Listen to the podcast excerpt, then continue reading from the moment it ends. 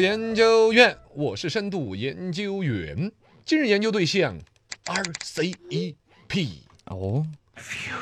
耶、最近大家应该都有在关注这个话题。嗯，我们说，全世界百分之三十的人加入了一个群，我们哎中国也在其中。对， 这个群叫 QQ 群不是 RCEP RCEP，啊，这是一个重磅消息。嗯，东盟十国是加上中日韩三国，加上新西兰、澳洲就五个，嗯总共是十五个国家，花了八年时间坐在边上，桌子边上谈嗯谈谈谈谈嚯，哟，终于谈成了。八年才谈妥哦啊，一个区域全面的经济合作伙伴关系，缩写英文字母就是 E RCEP。嗯，今天我们的以深度研究员，大家一起来互相学习，因是为的我们也科搞普不一懂下这个大话题，嗯但确实大跟我们的生意商务有关，对小跟日常生活说不定有关联，都有包关系括旅游啊、吃喝玩乐啦嗯都关系。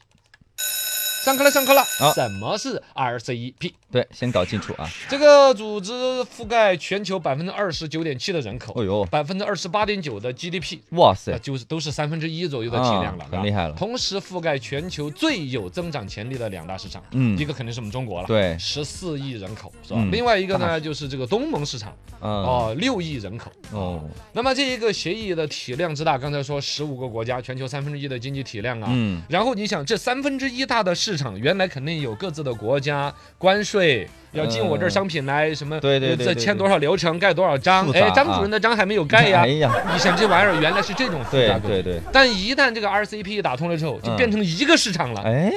卖东西就交换着卖。啊，关税那些全部控制下来，很多东西都要降到零关税，就基本价上就是买外国的商品跟买国内的一样的。啊，价格就下降了，同样的，我们的东西要到国外那些市场去卖，也是也啊，是一样的，毫无门槛儿。哎，要么是直接降到零关税，要么最长的说承诺十年之内降到零关税。哦，最终你可以想象这个生意跟踪是什么样子。对对对对对，一个典型的大生意例子，比如说服装行业，其实嗯跟我们生活息息相关。是的，嘎，那么装我们现在买到好多服装其实是马来西亚那些加工厂加工的，你知不知道？啊它中间价格是有关联的。哦，呃，包括了现在如果这种协作链整个在这 RCEP 一个国家里边来协作起来，比如说中国从澳大利亚、嗯新西兰进口羊毛，羊毛，你因知道为他们的羊都是又挤奶又挤毛 的， 是不是啊？是好累啊，哦，对呀，好累的。然后那个羊毛，我们从那儿搞过来，这儿签了自贸协定的，那个进口羊毛就是免关税的。哦哦，那么羊毛就更便宜。对对对我们再把它通过我们中国强大的纺织业制成个布料，嗯布料可能要卖给越南，因为现在越南的劳动力成本已经比我们还低了。没错，啊，到他们那儿呢，又去制搞成服装，嗯搞成服装又回来卖给我们，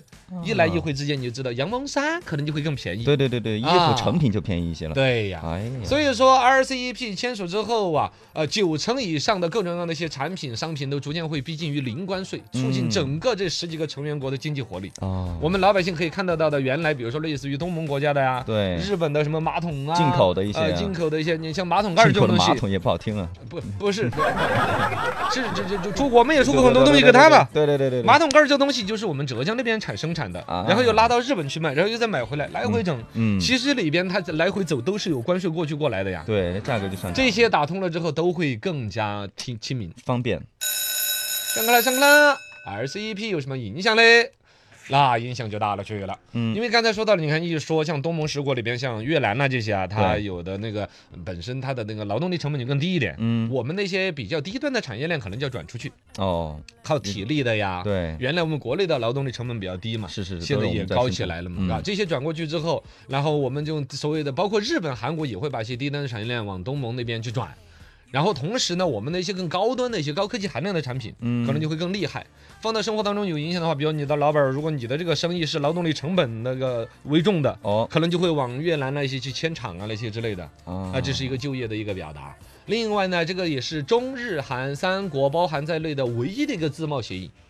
下一步，本身我们中日韩三国还要单独签一个自贸协议的，可能还拉得更紧的，嗯，因为本身亚洲这几个国家里面，中日韩三国，我们中大国国嘛，又又是强国又是大国，嗯然后呢体量这么大，是然后本身日本跟韩国在世界上生意的影响都非常大的。是如果自贸协定一打通的话，那也是了不得。另外一个看得到吗？就是澳大利亚的奶粉儿啦，嗯新西兰的牛奶，你我们说现在所有的奶粉厂都跟澳大利亚、新新西兰有对是挂了钩的，啊是扯吗？关系，这些，因为他们本身就是农产品输出的一个大国，嗯，这些资源产品都会有变化。那对于我们中国的产业影响有什么嘞？呃强硬的影响呢，刚刚才一个是说到了具体的一些行业，二一个呢，笼统来说，整个这 RCEP 的相关的国家互相之间的航运肯定更多嘛，嗯，你拉东西给我，我拉东西给你，走动的多，港口航运的行业肯定很火的。是二一个像我们现在已经起来的电商，跨境电商啊，哦，跨境电商，不管是天猫搞的那套，还是京东搞那套，嗯，那么有可能就在东这个整个 RCP 的国家之间，大家都习惯性在网上买东西，我们的这个嗯淘宝啊、京东啊、什么拼多多这些平台，可能还要直接受益。就促进了生意还做得更大，嗯包括我们所有中国做电商的，你比如说，哪怕你就是一个卖红星猕猴桃的，哎，你都考虑到可能说不定有东盟国家的消费者买往你的国外东西，销哈，，对呀、嗯，对呀、因为它对这个本身打通了嘛，物流就一直有个船来回在跑，哦，把我们新度的柚子往国外，，对对，哎哇哇！到时候你你作为一个代表是吧？对，老跟人顶个柚子嗨一。号油啊号厉害，对